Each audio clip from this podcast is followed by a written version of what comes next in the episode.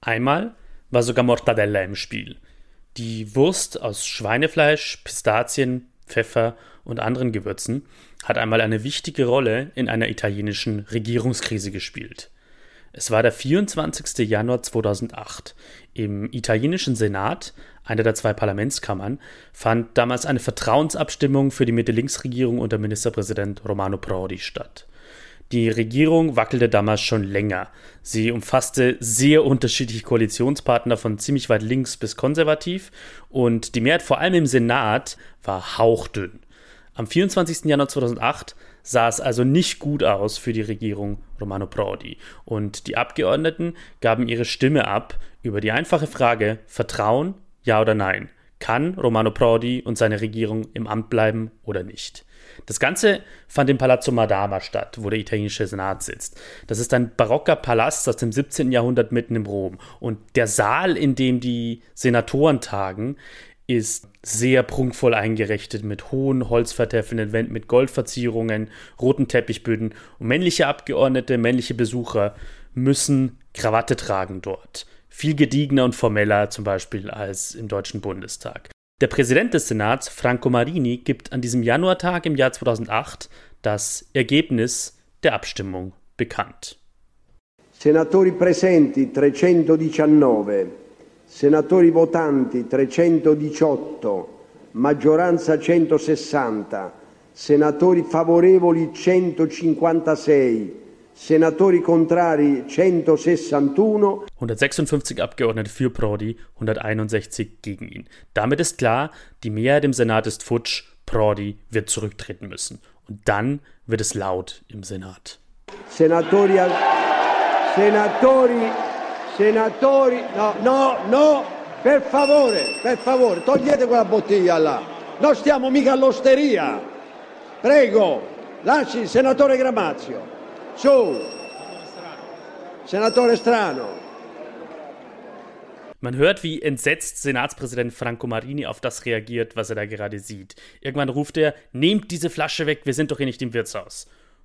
Am Ende nennt er den Protagonisten der Szene, die er da gerade gesehen hat, Senator Nino Strano. Senator Nino Strano von der rechten Oppositionspartei Alleanza Nazionale hat nämlich Folgendes gemacht. Er hat, nachdem das Ergebnis bekannt gegeben worden war und klar war, Romano Prodi muss zurücktreten, eine Flasche Spumante-Sekt genommen, sie aufgemacht und dann von oben in seinen Mund eine Scheibe Mortadella sich in den Mund gleiten lassen. Mortadella, weil Romano Prodi aus Bologna kommt, der Heimatstadt der Mortadella, und Il Mortadella schon lange der Spitzname von Romano Prodi ist, der oft parodiert wird in Italien für seine langsame, bedächtige, einschläfernde Art zu sprechen.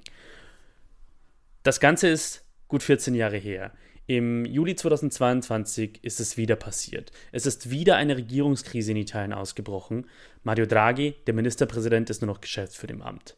Es gab diesmal keine Mortadella, aber wieder fragen sich viele Menschen in Italien, im deutschsprachigen Raum, im Rest der Welt, was zur Hölle ist eigentlich jetzt schon wieder passiert in der italienischen Politik? Und dann die größere allgemeine Frage, warum gibt es in Italien so oft Regierungskrisen? Herzlich willkommen zu Kurz gesagt Italien, dem Podcast, in dem ich Folge für Folge ein Stück Italien erkläre, immer mit einem anderen, unübersetzbaren Wort. Mein Name ist Sebastian Heinrich. Ich bin politischer Journalist und mein Leben ist eng verwoben mit Italien. Und das ist die dritte Folge von Kurz gesagt Italien.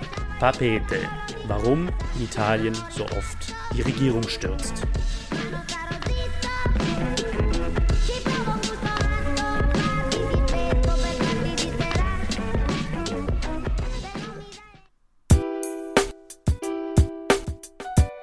La parola, das Wort.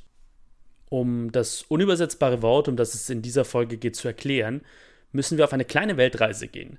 Von der italienischen Hauptstadt Rom, rund 25 Flugstunden entfernt, nach Tahiti, der größten Insel in französisch-Polynesien im Südpazifik. Papete, das unübersetzbare italienische Wort, um das es in dieser Folge geht, kommt nämlich aus dem Tahitianischen, der Sprache der Insel Tahiti. Das ist nämlich die allererste Bedeutung von Papete, es ist die Hauptstadt der Insel Tahiti. Papete hat gut 25.000 Einwohner. Und um jetzt zu verstehen, warum Papete, diese Stadt, ein italienisches Wort geworden ist, Gehen wir wieder zurück in unsere Weltreise. Wieder 25 Flugstunden. Am besten landen wir in Bologna im Flughafen und fahren von dort an die Adriaküste. Milano Marittima in der Region Emilia-Romagna. Ein Strandort, der Anfang des 20. Jahrhunderts als eine Art Ferienkolonie für Mailänder gegründet worden ist. Deswegen auch Milano Marittima. Und in Milano Marittima liegt ein Strandlokal, wie es unzählige an der Adriaküste gibt. Und das heißt Papete. Und im August 2019 wurde das Papete zum Ursprungsort einer Regierungskrise. Matteo Salvini, damals Innenminister und stellvertretender Regierungschef, Parteichef der rechtsnationalen Lega, war damals auf Strandtour durch Italien. Er hatte vor wenigen Wochen die Europawahl deutlich gewonnen, mit fast 35 Prozent der Stimmen. Er strotzte vor Selbstbewusstsein und er wollte seinen lästigen Regierungspartner loswerden, mit dem er damals viel stritt. Die Fünf-Sterne-Bewegung, Movimento Cinque Stelle, und deren Ministerpräsident Giuseppe Conte. Von der Strandtour Salvinis und von seinem Besuch in Papete, der Teil dieser Strandtour war im, im Sommer 2019, gibt es bemerkenswerte Fotos. Man sieht den damaligen Vizeregierungschef mit nacktem Oberkörper und sonnengeröteter Haut am DJ-Pult stehen, wie er die italienische Nationalhymne spielt mit einem Mojito in der Hand. Am 9. August verschickte Salvini dann vom Papete aus eine Pressemitteilung, in der er im Endeffekt sagte, die Regierungskoalition mit den fünf Sternen ist kaputt, ich will eine Vertrauensabstimmung, wir wollen schnellstmöglich Neuwahlen. Aber elf Tage später endete diese Krise, diese Papete-Krise, dann ganz anders, als Salvini sich das gewünscht hatte. Im Senat hielt Ministerpräsident Giuseppe Conte dann nämlich eine der besten Reden seiner Karriere und führte Salvini regelrecht vor. Er schloss ein neues Bündnis mit der Mitte-Links-Partei Partito Democratico und am Ende fiel die Lega aus der Regierung und stürzt seither, stürzte seither nach und nach in den Zustimmungswerten der Bevölkerung ab. Im Juli 2022 liegt die Lega noch bei knapp 15 Prozent. Die Europawahl hatte sie gesagt, mit 35 Prozent noch gewonnen. Und damit kommen wir zur dritten Bedeutung von Papete, dem unübersetzbaren Wort, um das es in dieser Folge geht. Denn seit dem Sommer 2019 ist das Wort Papete in Italien zum feststehenden Begriff geworden. Zu einem unübersetzbaren Wort für eine Regierungskrise, die jemand startet, aus sehr schwer nachvollziehbaren Gründen und die dann sehr, sehr schlecht gemanagt wird und dann ganz anders endet, als der Initiator sich das gedacht hatte. Und jetzt, im Juli 2022, wird Giuseppe Conte, der inzwischen nicht mehr Regierungschef ist, sondern Chef der Fünf-Sterne-Bewegung, vorgeworfen, wieder ein Papete angerichtet zu haben. Ihm wird vorgeworfen, den Sturz der Regierung von Mario Draghi eingeleitet zu haben und das dann aber Folgen hatte, die Conte selbst nicht gewollt haben kann. Es gibt sogar eine Fotomontage, die Conte in diesem berühmten Bild am DJ-Pult zeigt, wo sozusagen das Bild von Conte auf den Körper von Salvini montiert wird.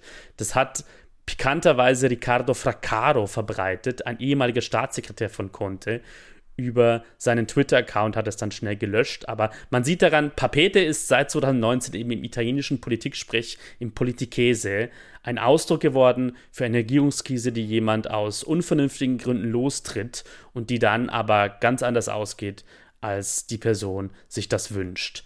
Ich möchte in dieser Folge erklären, was da eigentlich genau passiert ist bei dem diesjährigen Papete in Italien und warum es solche Krisen so häufig gibt. La storia dietro la parola. Die Geschichte hinter dem Wort. Ich möchte einen wichtigen Punkt vorausschicken, der, glaube ich, vielen Menschen nicht bewusst ist. Im deutschsprachigen Raum kratzen sich bei Regierungskrisen in Italien viele Menschen am Kopf und fragen sich, was soll das jetzt schon wieder? Was ist da eigentlich los? Aber das ist in Italien genauso. Bei dieser Krise im Juli 2022 war es wieder so. Das Nachrichtenportal Il Post hat es in einem Live-Ticker, den sie zur Regierungskrise gemacht haben, sogar mal ausdrücklich formuliert in einer Nachricht an die Leserinnen und Leser. Daran stand, wenn ihr nicht versteht, was los ist, macht euch keine Sorgen. Auch wer beruflich etwas davon verstehen sollte, versteht gerade wenig. Was ich jetzt tun möchte, in dieser Episode kurz gesagt Italien ist. Erstmal die aktuelle Krise nochmal kurz erklären und dann wie mit Scheinwerfern kurz ein paar mögliche Gründe dafür beleuchten, warum in Italien es so häufig zu Regierungskrisen kommt. Das Ganze hat natürlich keinen Anspruch auf Vollständigkeit, aber ich möchte vielleicht versuchen, ein paar Dinge zu erklären, die die komplizierte Situation in Italien ein bisschen besser verständlich machen.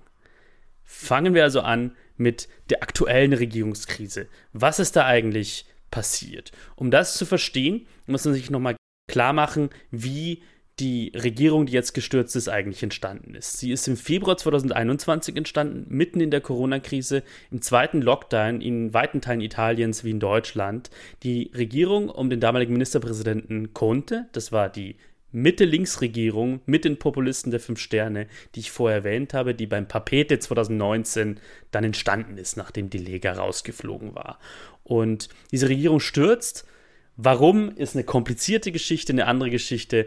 Aber wichtig ist, sie stürzt und Mario Draghi übernimmt. Der ist beauftragt vom Staatspräsidenten Sergio Mattarella. Mario Draghi, ehemaliger Chefpräsident der Europäischen Zentralbank und vermutlich einer der bekanntesten und am meisten geschätzten Italiener auf der ganzen Welt. Also ein hohes internationales Renommee hat.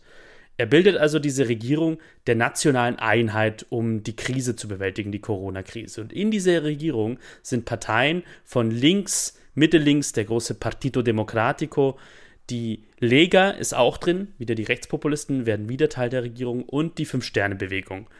Nur die Fratelli d'Italia, eine postfaschistische rechte Partei, ist außerhalb dieser Regierungskoalition und bleibt in der Opposition. So, und jetzt spulen wir anderthalb Jahre vor, in den Sommer 2022, in den Juli.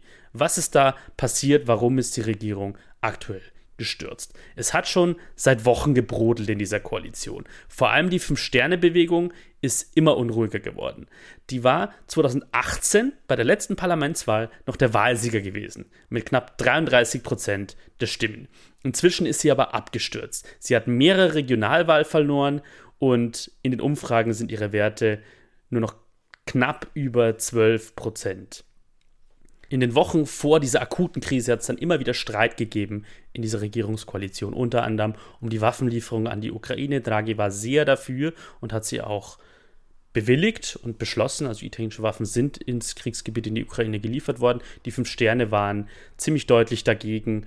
Unter anderem Conte hat es immer sehr, sehr deutlich gesagt. Draghi, der Ministerpräsident, hatte aber immer wieder im Vorfeld gesagt, entweder die fünf Sterne sind in der Regierung, in dieser nationalen Einheitsregierung, oder diese Regierung gibt es nicht mehr. Weil er immer gesagt hat, ich bin kein Politiker, ich bin kein Parteipolitiker, ich soll das Ganze managen und ich manage das gerne, wenn es eine Regierung der nationalen Einheit ist. Am 14. Juli, Donnerstag, ist aber genau passiert, wovor Draghi gewarnt hatte. Ein Koalitionspartner, nämlich die Fünf-Sterne-Bewegung, hat gesagt, wir sind nicht mehr Teil dieser Regierung. Es hat eine Vertrauensabstimmung im Senat gegeben, um ein Gesetzesdekret, das wichtige Maßnahmen enthalten hat, unter anderem ein Hilfspaket für italienische Haushalte, die gegen die Inflation geschützt werden sollten. Draghi holte sich bei dieser Vertrauensabstimmung rechnerisch die Mehrheit.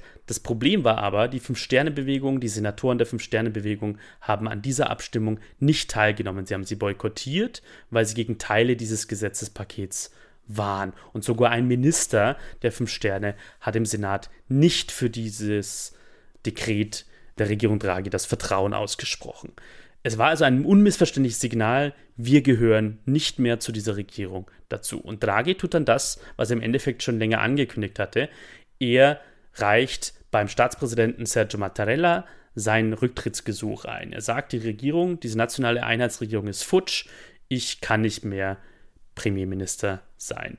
Mattarella aber lehnt diesen Rücktritt ab und bittet Draghi bitte am nächsten Mittwoch ins Parlament zu kommen und nochmal abzuklären, ob es doch noch eine Möglichkeit gibt, diese Regierung fortzuführen. Diese längere Pause war, weil Draghi inzwischen nach Algerien gereist ist auf einen Auslandsbesuch, wo es darum ging, Italien Gaslieferungen zu sichern, die russisches Erdgas ersetzen sollten. Italien hatte ein ganz ähnliches Problem wie Deutschland, weil es stark abhängig ist bisher von russischem Gas. Am 20. Juli dem Mittwoch, hält Draghi dann auch diese Rede vor dem Senat. Er ist in dieser Rede sehr kritisch und kritisiert bemerkenswerterweise nicht die Fünf-Sterne-Bewegung, sondern vor allem Lega und Forza Italia, die rechten, rechtskonservativen Parteien in dieser Regierung. Er reicht ihnen aber auch die Hand und sagt, wollt ihr, liebe Senatoren, dieses Vertrauen in diese Regierung erneuern, ja oder nein. Im Lauf des Tages wird nach dieser Rede dann immer klarer, nein. Lega und Forza Italia sind raus, die Fünf Sterne sind raus, die Regierungskoalition ist zusammengebrochen. Am Abend gibt es eine Vertrauensabstimmung. Weniger als ein Drittel spricht Draghi im Endeffekt das Vertrauen. Also 95 Senatoren sagen ja und somit ist seine Mehrheit eigentlich futsch. Am nächsten Tag, am 21. Juli, geht Draghi dann nochmal zu Mattarella zum Präsidenten, reicht nochmal seinen Rücktritt ein. Mattarella sieht, dass Draghi offensichtlich keine Mehrheit mehr hat, löst dann das Parlament auf und fixiert Neuwahlen für den 25. September. Das ganz grob nochmal, was passiert ist. Ich habe in dem Newsletter zu diesem Podcast, kurz gesagt Italien, den ich in den Show Notes verlinkt habe, diese Regierungskrise nochmal ein bisschen ausführlicher erklärt, aber das war jetzt sozusagen die Kurzfassung. Maike Heber ist eine der Personen, die ich für diesen Podcast befragt habe, was sie zu dieser Krise sagen. Und ähm, Maike Heber ist Politikwissenschaftlerin und Italienistin. Sie arbeitet derzeit im Wissenschaftsmanagement an der Technischen Universität Dresden. Sie hat ihre Doktorarbeit über das politische System Italiens geschrieben und über die Veränderung dieses Systems in der jüngsten Zeit. Und sie hat mir zu den Gründen für das Aus der Regierung Draghi das gesagt. Draghis Expertenregierung scheiterte an der Unfähigkeit von Fünf Sternen, Lega und Forza Italia angesichts der nahenden Wahl das Wohl des Landes über die eigenen Interessen zu stellen. Es ist auch keine Seltenheit, wie gesagt, dass es solche Regierungskrisen mit Regierungsstürzen in Italien gibt. Allein in dieser Wahlperiode seit der Wahl 2018 ist das jetzt schon die dritte gestürzte Regierung. 2019 gab es, wie gesagt, die Papete-Krise und 2021 die Krise, in der Ministerpräsident Conte dann endgültig gestürzt wurde. Auch in der vorherigen Legislatur 2013 bis 2018 gab es insgesamt drei Regierungen unter drei verschiedenen Ministerpräsidenten. Und wenn man jetzt mal Deutschland und Italien vergleicht, dann wird eben deutlich, wie besonders häufig diese Regierungskrisen in Italien vorkommen. In Deutschland, in der Bundesrepublik Deutschland, gab es seit 1949 neun Bundeskanzler und 24 Regierungskabinette. In Italien gab es seit 1948, seit der Gründung der Republik, 30 Ministerpräsidenten und 67 Regierungskabinette. Also über dreimal so viele Ministerpräsidenten allein. Besonders bemerkenswert ist, seit 1948 hat keine einzige italienische Regierung eine ganze Wahlperiode überlebt. Es gab zwei Ministerpräsidenten, die das zwar geschafft haben, nämlich De Gasperi, der allererste Ministerpräsident, und Silvio Berlusconi in den 2000er Jahren. Die waren über eine ganze Wahlperiode mal ausnahmsweise als Ministerpräsident im Amt, aber sie haben jeweils das Vertrauen für die Koalition verloren und mussten dann eine neue Koalition bilden. Also keine einzige Koalition hat eine ganze Wahlperiode überdauert. Wichtig ist jetzt hier noch, mit einem Missverständnis aufzuräumen, das, glaube ich, viele Menschen in Deutschland haben, nämlich die dann denken, wenn in Italien eine Regierung stürzt, dann gibt es Neuwahlen, da wird neu gewählt. Es gab jetzt in den letzten Tagen wieder so Witzchen auf Social Media von wegen Wahlhelfer, das ist in Italien wohl bald ein Vollzeitjob. Das stimmt aber nicht. Und es zeigt leider mal wieder, wie oberflächlich dann manche Italien-Klischees doch sind. In Italien ist seit 2000 fünfmal das nationale Parlament gewählt worden. In Deutschland in derselben Zeit seit 2006 Mal der Bundestag. Also Wahlhelfer sind in Deutschland mehr beschäftigt als in Italien. Dieses Klischee stimmt also nicht. Das ändert aber nichts daran, dass Regierungskrisen und gerade solche Papete-Krisen, die aus schwer verständlichen Gründen passieren und oft ganz anders enden, als die Verursacher der Krisen sich sich wünschen würden, in Italien sehr häufig passieren. In Italien stürzen Regierungen öfter als in anderen europäischen Staaten okay, eine Einschränkung vielleicht. In Österreich würde ich sagen, passiert das ähnlich häufig, gerade wie in Italien. Aber im Vergleich zu vielen anderen Ländern ist es immer noch sehr, sehr häufig in Italien. Warum ist das so? Was sind die tieferen Gründe? Warum passieren Regierungskrisen in Italien so häufig? Um das zu verstehen, müssen wir unter anderem über die Verfassung und das Parteiensystem sprechen. Das klingt jetzt trocken, aber ich werde mich bemühen, das so amüsant und kurzweilig wie möglich zu gestalten. Und ich sage jetzt schon, ich würde mich freuen über Feedback von Hörerinnen und Hörern darüber, ob ich das geschafft habe, ob ich das wirklich verständlich gemacht habe. Über Verfassung und Parteiensystem zu sprechen, ist deswegen wichtig, weil Verfassungen in der Politik in demokratischen Staaten vor allem ja die zentralen Spielregeln festlegen für die Politik. Und die Parteien, das Parteiensystem, sind sowas wie die Teams, die dieses Spiel spielen. Und wer diese Spielregeln und die Teams, die mitspielen, nicht kennt, der kann nicht wirklich gut über das Thema sprechen. Das ist wie wenn jemand über Fußball sprechen würde und nicht wüsste, was die Abseitsregel ist oder die Viererkette oder wer gerade Trainer von Bayern München oder die Sturmspitze von Juventus Turin ist. Politik ist außerdem ein Spiel, dessen Ergebnisse uns alle betreffen, ob sie jetzt uns interessieren oder nicht. Und deswegen ist es eben so wichtig, über Verfassung und Parteien zu sprechen, jetzt gerade auch in Italien, um nach Gründen für diese häufigen Regierungskrisen zu suchen. Ich habe für diese Folge einen Experten für die italienische Verfassung gefragt, wie er sich denn erklärt, dass in Italien so oft Regierungen stürzen. Sein Name ist Giovanni Boggero. Giovanni Boggero ist Juniorprofessor für öffentliches Recht an der Universität Turin in Norditalien, hat längere Zeit auch in Deutschland studiert und er sieht in der italienischen Fassung einen Grund eingebaut, der für diese häufigen Regierungsstürze mitverantwortlich ist. Das parlamentarische System Italiens wurde im Wege der Verfassungsgebung 1946, 1948 nicht mit verfassungsrechtlichen Vorkehrungen gezügelt, die die Anforderungen eines stabilen Regierungssystems erfüllen. Das heißt, ein Misstrauensvotum in Italien ist nicht an besondere Bedingungen geknüpft wie im deutschen parlamentarischen Regierungssystem wo das sogenannte konstruktives Misstrauensvotum verhindert, dass es eine einfache parlamentarische Ablehnung der Regierung ohne die gleichzeitige Benennung des Nachfolgers stattfindet. Der Punkt, den Giovanni Borgero hier anspricht, ist, in Italien kann eben eine Regierung das Vertrauen des Parlaments verlieren, ohne dass ein neuer Ministerpräsident bestimmt wird. In Deutschland ist das anders. Im Grundgesetz Artikel 67 Absatz 1 ist das konstruktive Misstrauensvotum vorgesehen. Das heißt, einem Bundeskanzler, einer Bundeskanzlerin kann nur das Misstrauen ausgesprochen werden, wenn gleichzeitig eine Nachfolgerin, ein Nachfolger gewählt wird. 1982 ist das auch schon passiert, als Helmut Schmidt das Vertrauen entzogen wurde und Helmut Kohl im gleichen Moment als Nachfolger bestimmt wurde. Und das soll eben verhindern, dass es Instabilität gibt in Deutschland und sozusagen ein Machtvakuum. In Italien gibt es eine solche Regel nicht und das ist eben aus Giovanni Boggeros Sicht ein Grund dafür, warum die Regierung relativ instabil ist, oft in Italien. Und äh, damit ist er sich einig mit vielen Verfassungsrechtlern und Politikwissenschaftlerinnen, die das auch sagen, dass in Italien die Regierung im Vergleich zu anderen Ländern ziemlich schwach ist und das Parlament ziemlich stark in dem Verhältnis. Giovanni Boggero sagt auch, dass einige der Väter und Mütter der italienischen Verfassung durchaus sich im Klaren waren, dass das ein Problem ist, dass eine Regierung so einfach gestürzt werden kann und dass sie sich eine Regel wie das konstruktive Misstrauensvotum gewünscht hätten. Aber diese weitere Bedingung bzw. weitere Bedingungen wurden von der Beschlussvorlage des Abgeordneten Perassi in der zweiten Unterkommission der verfassungsgebenden Versammlung ins Spiel gebracht, aber dann nie umgesetzt. Es gibt jetzt natürlich grundsätzlich die Möglichkeit, in Italien die Verfassung zu ändern.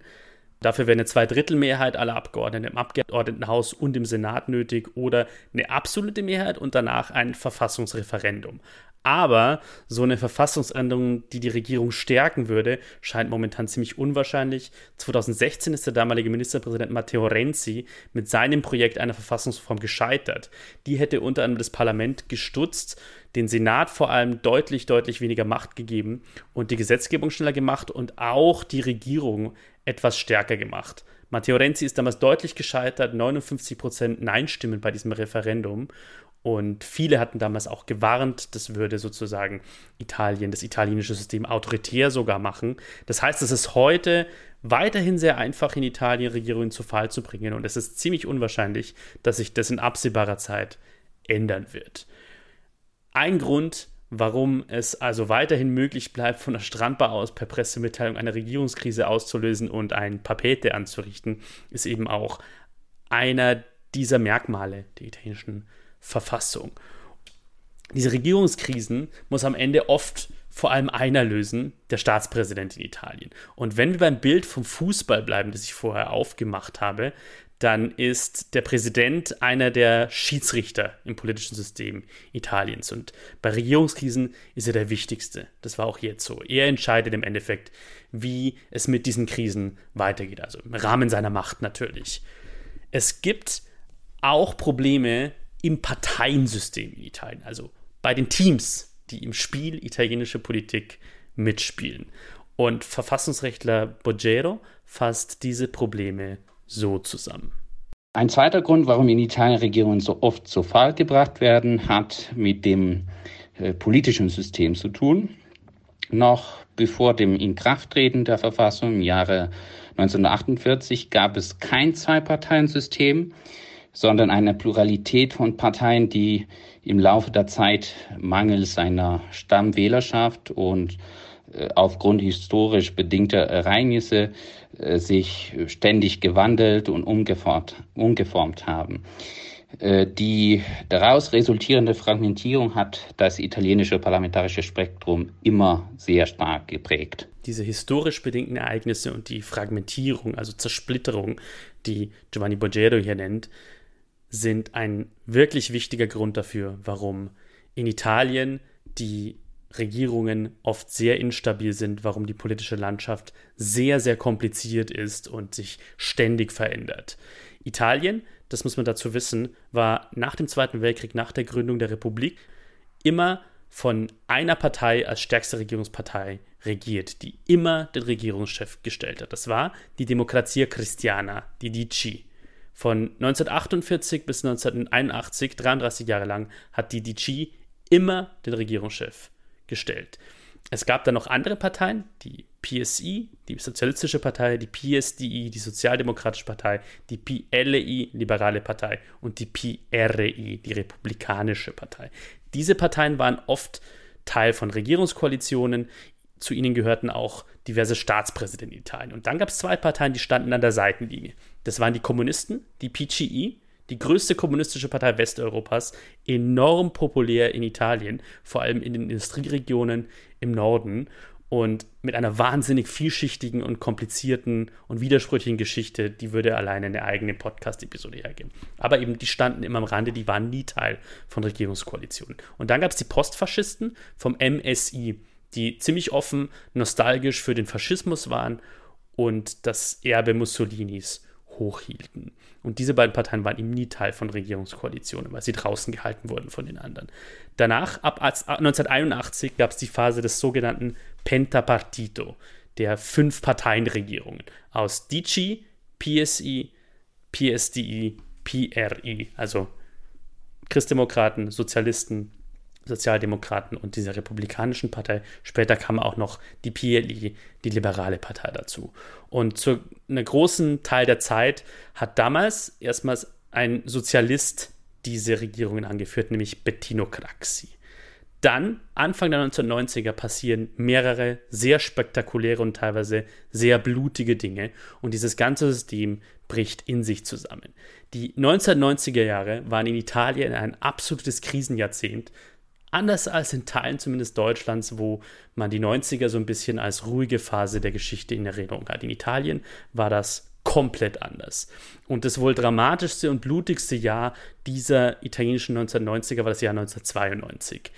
1992 im Februar beginnen Ermittlungen zu Korruption in der italienischen Politik, die am Ende ein System offenlegen werden, in dem die Korruption wirklich systemisch war. Das heißt, Unternehmen haben für öffentliche Aufträge immer Bestechungsgelder bezahlen müssen, damit sie diese Aufträge bekamen.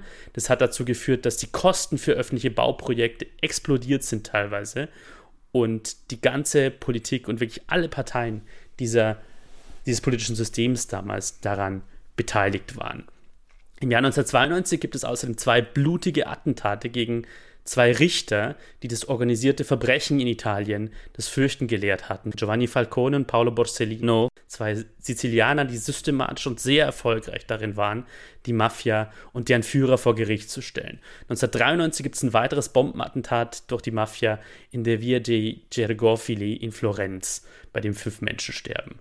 Und in diesem unfassbar aufgeladenen Klima 1992 bricht das bisherige politische System komplett zusammen. Die alten Parteien explodieren und eine Protestpartei wird immer größer, die Lega Nord, die vom Norden aus die Unabhängigkeit der reichen nördlichen Regionen Italiens fordert. Und wie gesagt, wenn das Parteiensystem der Ethnischen Republik ab 48 so ein Haus ist, dann ist diese Phase die, in dem erst die Fassade bröckelt und dann kracht das ganze Haus zusammen. Und wenn man heute über ethnische Politik spricht und warum die so kompliziert ist und es oft Krisen gibt, dann darf man das nie vergessen. In den 90ern ist das ganze Ding zusammengekracht. Und ich persönlich möchte mir nicht vorstellen, wie es in Deutschland heute aussehen würde, zum Beispiel, wenn was Ähnliches in Deutschland in den 1990ern passiert. Dann nachdem das Haus zusammengekracht ist, kommt der Mann, der verspricht, die Trümmer wegzuräumen. Am 26. Januar 1994 geht erste der Nachrichtensendung TG4 auf dem Sender Rete 4, den Privatsender, dem selbst gehört, diesem Mann, und dann in allen anderen nationalen Fernsehnachrichtensendungen ein neun Minuten langes Video auf Sendung. Teilweise ganz, teilweise in Ausschnitten.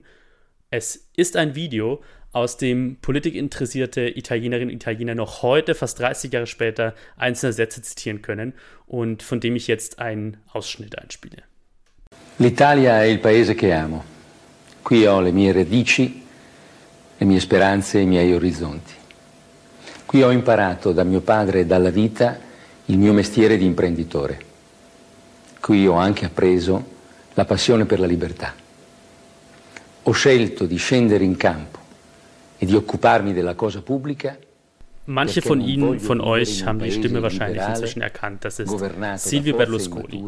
Er ist damals 58 Jahre alt und erzählt in dieser Videobotschaft, dass er eine Leidenschaft für die Freiheit habe und dass er nicht in einem illiberalen Land leben wolle, das von politischen Kräften regiert wird, die in der Vergangenheit festhängen und katastrophale Ergebnisse gebracht haben. Und dass er, Silvio Berlusconi, deswegen jetzt in die Politik gehen will. Rinuncio dunque al mio ruolo di editore e di imprenditore. Das war der Anfang der politischen Karriere von Silvio Berlusconi, der zuvor in Italien und Europa Erfolg hatte. Als Bauunternehmer, als Erschaffer des italienischen Privatfernsehens, als Präsident des damals wohl besten und spektakulärsten Fußballvereins Europas, des AC Mailand. Berlusconi macht eben damals öffentlich 1994, dass er in die Politik hin will und dass er für die Parlamentswahlen im Jahr 1994 antreten wird. Er gründet die Partei Forza Italia und er gewinnt die Parlamentswahlen 1994.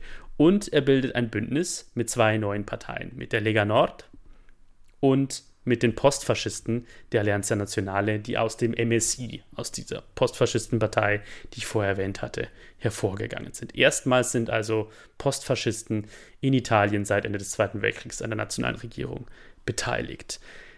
Mit diesem Video Berlusconis und mit dieser Wahl 1994 beginnt die sogenannte Zweite Republik. Das alte Parteiensystem ist futsch, es entstehen zwei neue Blöcke. Mitte rechts unter Führung von Berlusconi und Mitte links unter den Parteien, die gegen Berlusconi sind. Das ist dann der Gegensatz, der Italiens Politik zwei Jahrzehnte lang prägt. Für oder gegen Berlusconi, das war bis Mitte der 2010er Jahre die entscheidende Frage für die meisten politisch denkenden Italiener. Dieser Berlusconismo, wie er dann auch genannt wird, hat enorme Auswirkungen gehabt und wirkt bis heute auf viele Bereiche in Italien nach. Was man nicht wegdenken kann aus dieser Berlusconi-Zeit, das sind die vielen Skandale um mutmaßliche und um teils auch rechtskräftig festgestellte Korruption, Beeinflussung der Justiz und ganz massive Interessenkonflikte zwischen dem Unternehmer Berlusconi und dem Politiker Berlusconi, der eben Gesetze vorantreibt, teilweise, die ihm als Unternehmer nutzen, und zwar ganz aktiv. Und als Reaktion auf dieses Phänomen, das der Berlusconi mit sich bringt, macht sich am 8. September 2007 ein gewisser Beppe Grillo, der damals in Italien schon seit den 80ern bekannt ist als Komiker, lädt er zu mehreren Demos in italienischen Städten ein. Unter dem Motto Vaffanculo Day oder kurz V-Day. Vaffanculo ist eine sehr verbreitete Beschimpfung in Italien, mit der man Menschen zum Teufel schickt. Und Grillo will auf diesen V-Days korrupte und vorbestrafte Politiker zum Teufel schicken, die sich die Taschen voll machen, statt die Interessen ihrer Wähler zu machen. Und es kommen wirklich viele Leute. Allein nach Bologna, wo Grillo auftritt, kommen rund 50.000 Menschen damals laut der Zeitung La Repubblica. Und um dieses Phänomen Beppe Grillo zu verstehen, sollte ich mal ganz kurz reden hören. Das ist ein kurzer Ausschnitt vom V-Day im September 2007. Non devono esistere i rifiuti, perché quando c'è un rifiuto è una cosa fatta male. Il rifiuto di un'azienda deve essere la materia prima di un'altra. Non devono esistere rifiuti zero. Invece questi politici non sanno di che cosa parlano, parlano del futuro e hanno 70 anni e parlano di un futuro che non vedranno mai. Grillo spricht in dieser Wutrede davon, dass es aus seiner Sicht Müll gar nicht geben darf und dadurch auch kein Müllproblem. Und dann schimpft er auf die italienischen Politiker, die doch keine Ahnung von der Zukunft haben, weil sie alles alte Knacker sind. Mit solchen Reden, die oft sehr wütend sind, aber oft auch mit absurder Komik gespickt, schafft Grillo es in den Jahren danach, hunderttausende Menschen auf den Piazze in Italien zu begeistern. Und aus diesem V-Day entsteht eine Bewegung mit Ortsgruppen, sogenannten Meetups. Und dann 2009 gründet Grillo eine Partei, die Fünf-Sterne-Bewegung, Movimento Cinque Stelle, die 2013 zum ersten Mal bei der nationalen Parlamentswahl antritt und aus dem Stand gut 25 Prozent im Abgeordnetenhaus und knapp 24 im Senat holt. Es wird die stärkste Oppositionspartei. Sie definiert sich als weder links noch rechts und Grillo verspricht, diese Partei werde das Parlament öffnen, Zitat, wie eine Dose Thunfisch. 2018 dann werden bei der nächsten Parlamentswahl werden die fünf Stellen noch stärker. Sie gewinnen die Wahl, holen über 30 Prozent der Stimmen und regieren dann eben, wie ich vorhin schon gesagt habe, zunächst mit der Lega zusammen, dann kommt es zum Papete und die Lega geht aus der Regierung raus und die Fünf-Sterne-Bewegung verbündet sich mit dem PD, mit der stärksten Mitte-Links-Partei in Italiens. Und am Ende 2021 wird die Fünf-Sterne-Bewegung Teil der Mehrheit hinter Draghi. Man sieht an dieser Geschichte, die ich jetzt erzählt habe vom italienischen Parteiensystem, von den Teams, wie gesagt, die das Spiel italienische Politik spielen. Das Parteiensystem in Italien wandelt sich seit 1994 wahnsinnig stark. Es gibt immer neue Parteien, es gibt Abspaltungen, Fusionen, Umbenennungen und diese Parteien in diesem System gründen sich ständig neu, gerne auch mal während der Wahlperiode, also innerhalb eines gewählten Parlaments. Und dadurch werden Regierungen eben unter anderem enorm instabil. Um zu deutlich zu machen, wie krass dieses Phänomen ist, alleine an zentristischen Parteien, also Parteien, die sich als Mittepartei verstehen, gibt es aktuell im italienischen Parlament neun, neun Stück. Die Politologin Maike Heber fasst das Problem im italienischen Parteiensystem so zusammen. Italiens Parteienlandschaft hat sich seit den politischen Umbrüchen in den 90er Jahren nicht so recht gefestigt.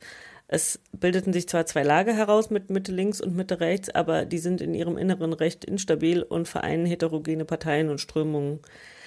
Außerdem sind die Parteien häufig in populistischer Manier ganz auf ihren jeweiligen Chef oder Chefin und dessen Beliebtheit ausgerichtet und entsprechend stark schwankt auch die Wählerzustimmung. In politischen Krisen kommt es recht häufig zu Abspaltungen und dann fehlt im Parlament eben plötzlich die Mehrheit. Das steigert den Profilierungsbedarf und erschwert die Kompromissfindung, die man aber eben braucht für eine stabile Regierung. Außerdem wurde dieses Rechts-Links-Schema äh, durchbrochen in den letzten Jahren, als die Fünf-Sterne-Bewegung zu einer relevanten politischen Kraft wurde. Jetzt hatte man plötzlich drei Pole, die aber eigentlich alle nicht recht miteinander arbeiten konnten. So viel also zu den Gründen für häufige Regierungskrisen und Regierungsstürze in Italien und für Papete-Krisen, die bei den Teams im Spiel der italienischen Politik liegen. Ich habe ja vorhin die Verfassung Italiens als Spielregeln, als wichtigste Spielregeln der Politik bezeichnet. Und zu diesen wichtigsten Spielregeln gehört neben der Verfassung an sich natürlich auch das Wahlrecht. Also die Regeln, nach denen gewählt wird, nach denen bestimmt wird, wer das Volk im Parlament vertritt. Und auch bei diesen Spielregeln der italienischen Politik beim Wahlrecht liegt ein Grund, der mitverantwortlich ist dafür, für diese häufigen Regierungskrisen. Der Punkt ist nämlich, das italienische Wahlrecht hat sich in den vergangenen drei Jahrzehnten ziemlich oft geändert und teilweise ziemlich drastisch. Eine Besonderheit des Politikese, des italienischen Politsprechs, das Medien und Politikerinnen und Politiker verwenden, wenn sie über italienische Politik sprechen, ist, dass Wahlgesetze, von denen es wie gesagt in den letzten Jahrzehnten viele unterschiedliche gegeben hat, immer mit der Endung um enden. Das hat sich so eingebürgert seit den 90er Jahren die drei wichtigsten Wahlgesetze waren Anfang der 1990er das Mattarellum nach dem heutigen Staatspräsidenten Sergio Mattarella, der damals Abgeordneter und Berichterstatter für dieses Wahlgesetz war. Das war ein bisschen nach dem deutschen Vorbild so eine Mischung aus Mehrheitswahlrecht und Verhältniswahlrecht. Dazu werde ich dann später noch ein bisschen was erzählen. das Zweite, das da bemerkenswert war, das sogenannte Porcellum. Das war in den Nullerjahren verabschiedet worden unter der Regierung Berlusconi und später als verfassungswidrig beurteilt worden. Der Punkt daran war nämlich, dass es der damals regierenden Mitte-Rechts-Mehrheit einen ziemlich großen Vorteil verschafft hat. Der Politiker der Lega, die damals an der Regierung beteiligt war, hat das in einem Interview mal als Porcata bezeichnet, als Schweinerei, dieses Wahlgesetz. Also ein Politiker, der selbst dafür verantwortlich war. Und der, der Politikwissenschaftler Giovanni Sartori hat deswegen danach eben diesen Namen Porcellum dafür verwendet. Das Wahlgesetz, das jetzt gilt bis heute und mit dem auch 2022 im September gewählt werden wird, ist das 2017 verabschiedete Rosatellum, benannt nach dem Abgeordneten Ettore Rosato. Das sieht ganz knapp vor, dass die 200 Senatoren und die 400 Abgeordneten für das Abgeordnetenhaus nach einem gemischten Wahlgesetz gewählt werden. Italien wird in Wahlkreise aufgeteilt. Ein gutes Drittel der Sitze wird nach dem Mehrheitsprinzip gewählt. Das heißt, der Kandidat, der sich in einem bestimmten Wahlkreis durchsetzt und die meisten Stimmen bekommt, bekommt einen dieser Sitze. Knapp zwei Drittel der Sitze werden daneben nach Verhältniswahlrecht vergeben. Jede Partei, die mindestens 3% der Stimmen und jede Koalition aus Parteien, die mindestens 10% der Stimmen bekommt, bekommt von diesen zwei Dritteln der Sitze je nach dem Verhältnis ihrer Stimmen dann einen Anteil an Sitzen. Also wenn wir über 100 Sitze sprechen, eine Partei bekommt 7%, dann bekommt sie 7 Sitze. Das wird dann natürlich, also die Zurechnungsmethoden sind dann relativ kompliziert, aber das ist das Prinzip, nach dem die Sitze verteilt werden. Und ein kleiner Teil der Sitze, das sind acht im Abgeordnetenhaus und vier im Senat, wird dann von den Italienerinnen und Italienern im Ausland bestimmt, die von dort aus wählen können. Es ist anders als in Deutschland. Es gibt nicht zwei Stimmen, mit dem mit der einen wählt man den Abgeordneten, mit der anderen die Liste, sondern es gibt, jeder Wähler hat und jede Wählerin hat nur eine Stimme und wählt dann entweder den Kandidaten oder die Liste. Seine Stimme geht jedenfalls immer an eine Partei. Äh, dieses Wahlgesetz, ich habe das jetzt nur ganz kurz ausgeführt, hat einen entscheidenden Effekt und das ist wichtig für uns hier, der Regierungskrisen mit befördern kann. Denn dieses Wahlgesetz drängt die Parteien fast dazu, die wie gesagt sehr fragmentiert, sehr zerbrechlich sind.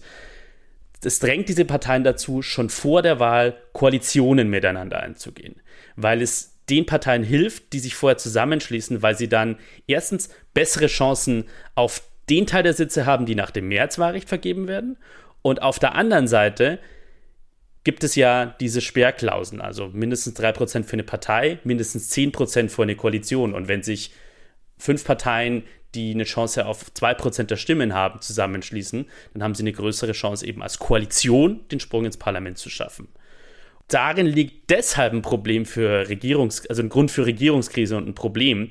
Die Koalitionen, die dann zur Wahl angetreten sind, um gemeinsam zu gewinnen und es vielleicht schaffen, dann Teil der Regierungsmehrheit zu werden, können dann, wenn sie dann regieren, zerbrechen, kaputt gehen. Es ist natürlich einfacher, sich auf ein Programm zu einigen oder auf einen gemeinsamen Gegner zu einigen, als dann die konkreten Kompromisse, auf die man sich einigen muss, als Teil einer Regierungskoalition, den eigenen Wählerinnen und Wählern zu verkaufen und dafür gerade zu stehen, wenn man vielleicht was mittragen muss, was nicht zu 100 Prozent zum eigenen Wahlprogramm gehört. Maike Heber, die Politologin und Italien-Expertin, sieht außerdem im Egoismus der Parteien einen weiteren Grund dafür, dass das Wahlrecht zu Regierungskrisen beiträgt. Zu dieser Instabilität des Parteiensystems kommt hinzu, dass in Italien in den letzten 20 Jahren mehrmals das Wahlgesetz geändert wurde und keine dieser Änderungen wirklich gut ausgearbeitet war. Stattdessen gab es handwerkliche Fehler und oft auch war das System nur im Interesse der beteiligten Parteien ausgerichtet. So beförderte es eigentlich eher unklare Mehrheitsverhältnisse, als dass es wirklich die Regierungsstabilität erleichterte. Zu guter Letzt wurden in schweren Krisenzeiten sogenannte Governi Tecnici eingesetzt, die von vornherein nur für eine bestimmte Zeit und zur Umsetzung bestimmter Reformen im Amt bleiben sollten.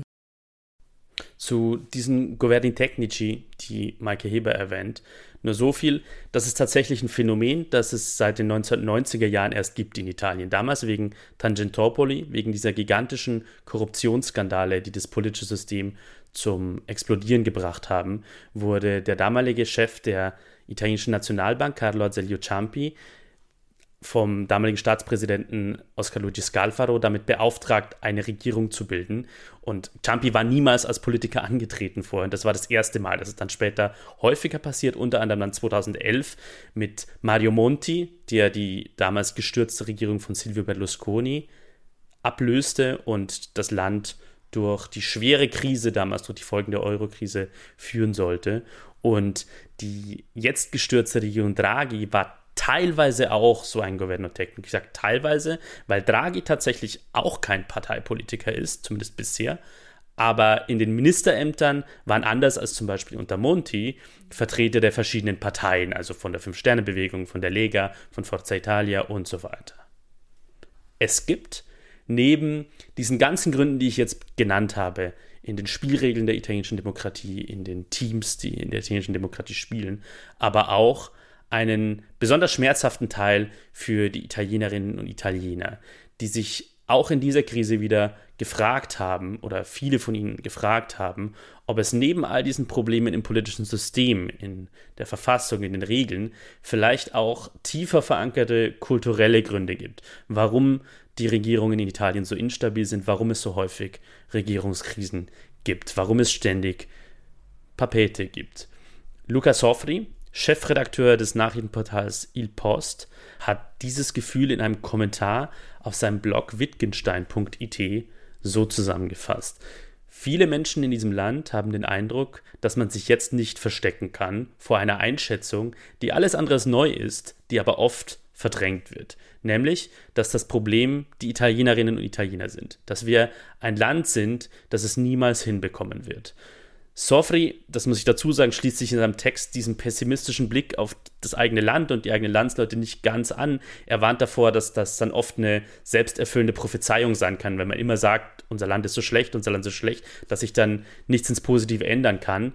Aber es war schon auffällig jetzt auch wieder nach dieser Regierungskrise, wie viele Äußerungen es gab in den sozialen Netzwerken zum Beispiel, die in die Richtung gingen, naja, jemanden wie Draghi haben wir einfach nicht verdient als Italienerinnen und Italiener. Das wurde dann noch gesteigert von manchen Tweets, die ich gesehen habe, mit der Aussage Ci meritiamo un meteorite. Also wir haben verdient, dass uns ein Meteorit trifft. Dieser Pessimismus, der ist dann natürlich auch ein bisschen ironisch überhöht, aber er ist in Italien gerade wieder relativ weit verbreitet. Und zwei Punkte sind natürlich wahr es ist, liegt natürlich an den Wählerinnen und Wählern, welche Parteien sie ins Parlament schicken, welchen Menschen sie ihre Stimme anvertrauen und welche Menschen sie sozusagen damit beauftragen, sie im Parlament zu vertreten. Und es gibt große Probleme in Italien, die mit bestimmten Tendenzen zu tun haben. Also die hohe Staatsverschuldung ist zum Beispiel ein Problem, das in den 1980er Jahren stark begründet liegt, wo einfach der Staat sehr viel Geld ausgegeben hat, um bestimmte Wählergruppen, Klientelgruppen zu versorgen. Und dieses Problem zieht sich bis heute durch. Das hat man in den vergangenen Jahren auch gesehen, gerade während der populistischen Regierungen. Aber es gibt eben auch Daten, die das Bild von Italien ergänzen und die nicht zu diesem negativen Chaos-Klischee-Bild passen, die dann auch manche Beobachterinnen und Beobachter aus dem deutschsprachigen Raum von Italien zeichnen. Paul Krugman, ein Wirtschaftswissenschaftler, Wirtschaftsnobelpreisträger, der eine Kolumne in der New York Times hat, hat zum Beispiel vor, in den vergangenen Tagen eine Kolumne geschrieben mit dem Titel What's the Matter with Italy? Was ist das Problem mit Italien? Sein Schluss ist, dass Italien gar nicht so viele spezifische Probleme hat, die so stark von anderen europäischen Ländern unterscheiden. Das, die Meinung kann man jetzt teilen oder nicht, aber die Fakten, die er aufweist, die sind nachweislich richtig. Also er verweist zum Beispiel auf, die, auf viele Dinge, die Italien ziemlich gut hinbekommt. Eine hohe Impfquote zum Beispiel in der Corona-Krise. Ein Primärsaldo, der im EU-Durchschnitt liegt. Der Primärsaldo, das Primärsaldo bedeutet, ein Land gibt, wenn man die Zinszahlungen für die Staatsschulden wegnimmt, nicht mehr aus, als es einnimmt. Das heißt, das Klischee vom angeblich ausgabewütigen Italien ist halt auch nicht mehr ganz so richtig.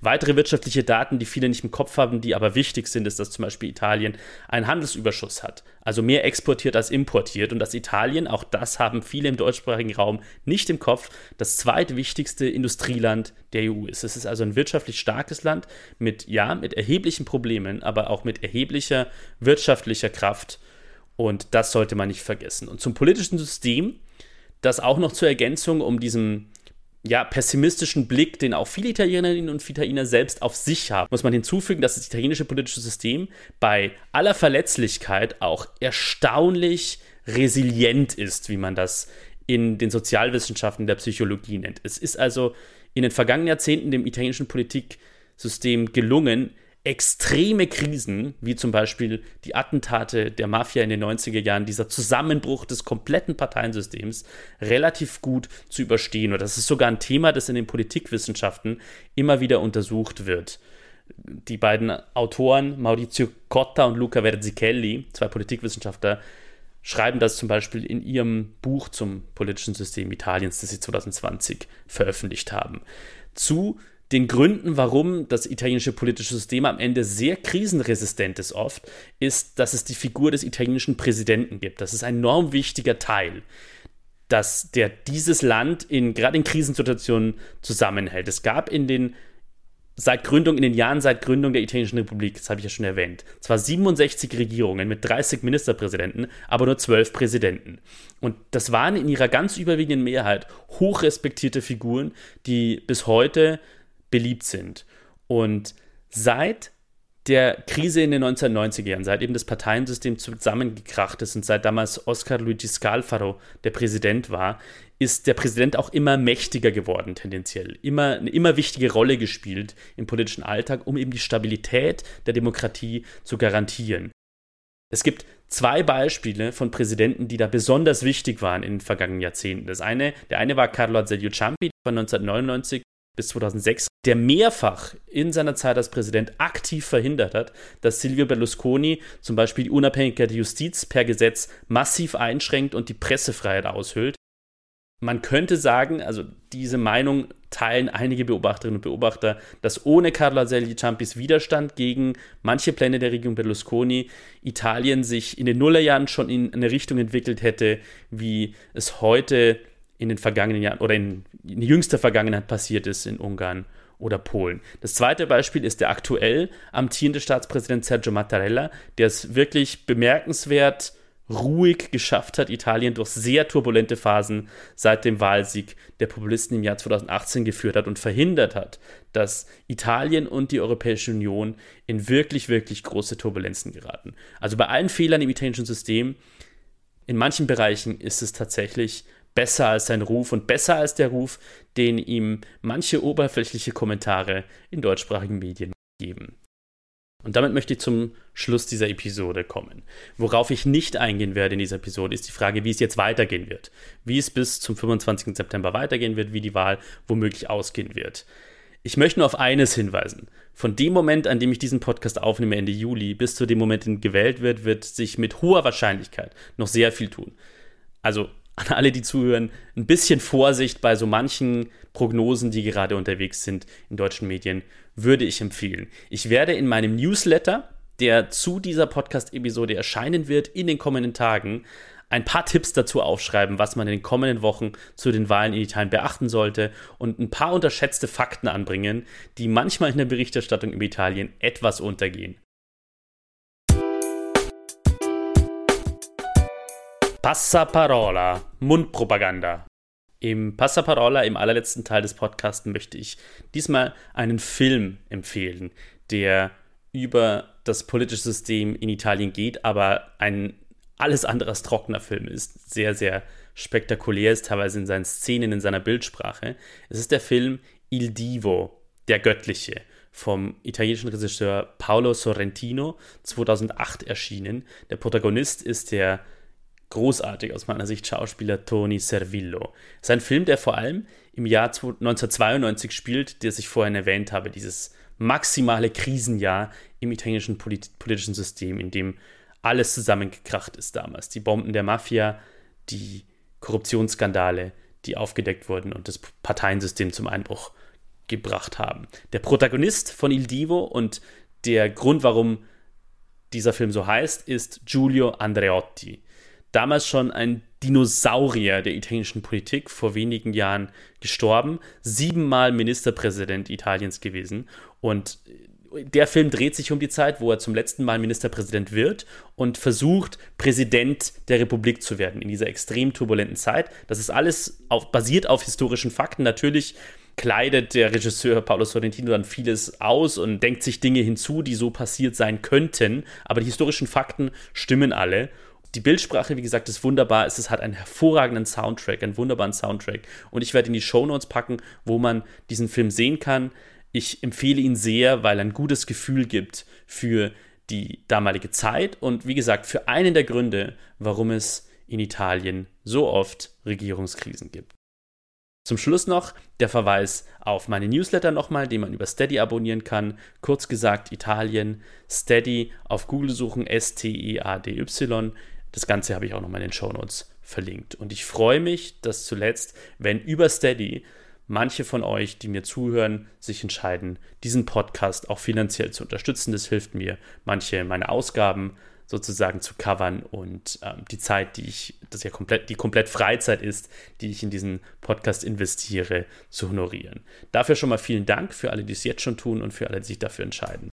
Ich verabschiede mich und sage ciao, a presto, bis zur nächsten Episode von Kurz gesagt Italien.